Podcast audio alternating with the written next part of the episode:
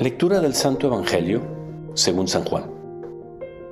El primer día de la semana, María Magdalena echó a correr y se fue donde estaba Simón Pedro y el otro discípulo, a quien tanto quería Jesús.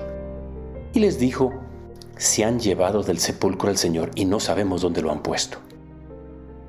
Salieron Pedro y el otro discípulo camino del sepulcro.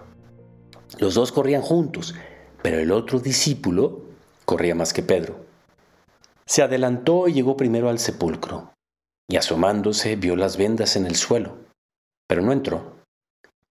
Llegó también Simón Pedro detrás de él y entró en el sepulcro.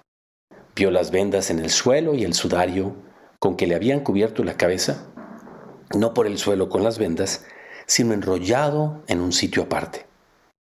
Entonces entró también el otro discípulo, el que había llegado primero al sepulcro, vio y creyó.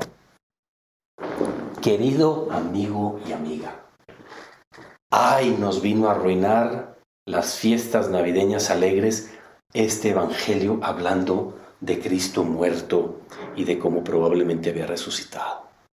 No, por supuesto que no.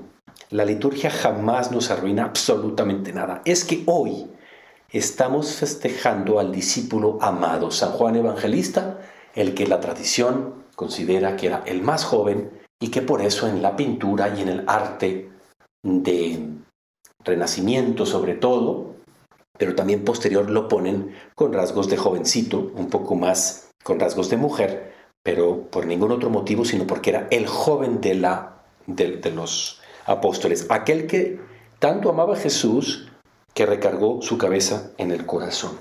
Quiero el corazón de Jesús.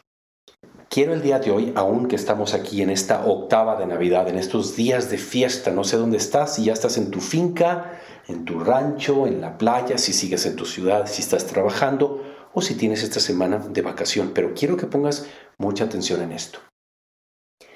Es increíble cómo en nuestro tiempo, más que en el pasado, hay como una lucha generacional entre jóvenes y los viejos hay una especie de reclamo de los viejos hacia los jóvenes de estos, este mundo está desastroso, no entiendo esta generación.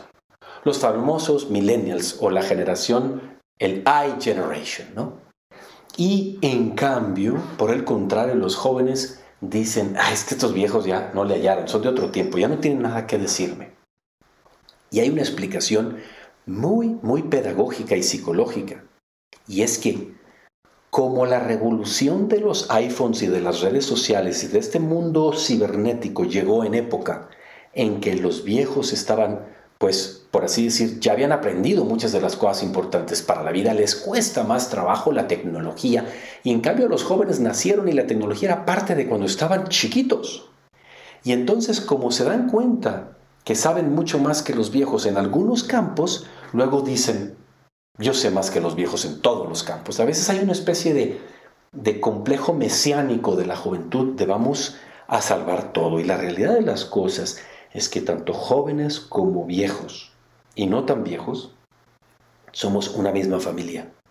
Somos una misma humanidad y todos juntos tenemos que reconocer lo que nosotros aportamos a la sociedad y a la familia y a la empresa y lo que aportan los demás y que yo no lo aporto.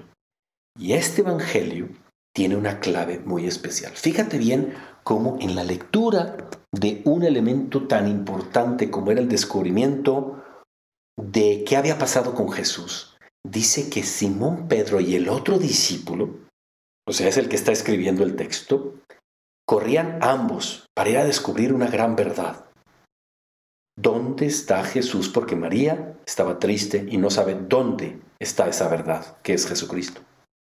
Y dice el texto que los dos corrían hacia allá, pero el joven se adelantó y llegó primero al sepulcro. ¿Por qué? Porque es joven, es más ágil, porque tiene más energía. Es lo propio de la juventud. Pero ¿qué le falta? Él aporta la energía, la frescura, pero ¿qué le falta? Le falta la experiencia. Y entonces dice el texto que asomándose vio las vendas en el suelo, pero no entró. Porque el joven reconoció que Pedro, el viejo, aportaba una cosa que él no aportaba. El viejo aportaba la experiencia. Quizá no tenía la misma velocidad. Quizá no podía correr tanto. Pero aportaba una mirada de experiencia que ve la situación y le trae sabiduría al joven. Y así, Pedro y Juan, el viejo y el joven, juntos, descubrieron qué es lo que había pasado y ambos entraron y creyeron a la tumba. Querido, muy querido joven o adulto que me escuchas, ¿por qué nos peleamos entre los dos bandos, la juventud y la vejez? O los maduros contra los jóvenes. ¿Por qué no aprendemos a que todas las generaciones han tenido jóvenes y han tenido maduros y viejos? ¿Por qué no aprendemos que podemos ver el mundo con tanta esperanza y con tanto positivismo y como dicen los jóvenes, perdonen, la buena vibra, que no me refiero a la buena vibra de las New Age estas cosas con las que no conmulgo nada, es una palabra para sencillamente decir el buen espíritu. ¿Por qué no vemos lo positivo unos de otros para que juntos descubramos todos los misterios de sabiduría que están todos los días en nuestro corazón y que le damos vuelta y vuelta y vuelta y tratamos de descubrir qué significarán? San Juan Evangelista, hoy te invocamos a ti, Señor. Tú que recargaste tu oído y tu cabeza en el corazón de Jesucristo, el corazón de donde sale toda la luz, toda la sabiduría, toda la bondad y la belleza. Tú que supiste reposar en Él y que quisiste probablemente recibir sabiduría por estar tan cerquita tu corazón del de Él, tu cabeza de su corazón, te pedimos que intercedas por estos mortales que estamos escuchando este podcast el día de hoy. Déjame descubrir si soy viejo lo que me aporta el joven, si soy joven lo que me aporta el viejo, y valorar muchísimo unos a otros. Y aquí sí una llamada para los jóvenes de manera especial, porque esto lo menciona la Sagrada Escritura. Qué importante, queridos jóvenes, que nosotros que nos sentimos todos cool y, estoy en la onda y me las sé todas y yo sé de cripto y sé de negocios y sé de las nuevas tecnologías y, y los viejos pues ya aportaron, pero ellos ya que vayan saliendo de la escena. En la palabra de Dios es que estemos viejos, cerca de los viejos, aunque chochen, dice. Y que el joven que cuida al viejo y a la vieja en su vejez es bendito. Qué importante. Mandato nos ha dado Dios y nos ha recordado, hoy San Juan Evangelista. Yo soy el Padre Jorge Obregón y me encuentras en Instagram en G y te mando un abrazo en medio de esta octava de Navidad. Dios te bendiga.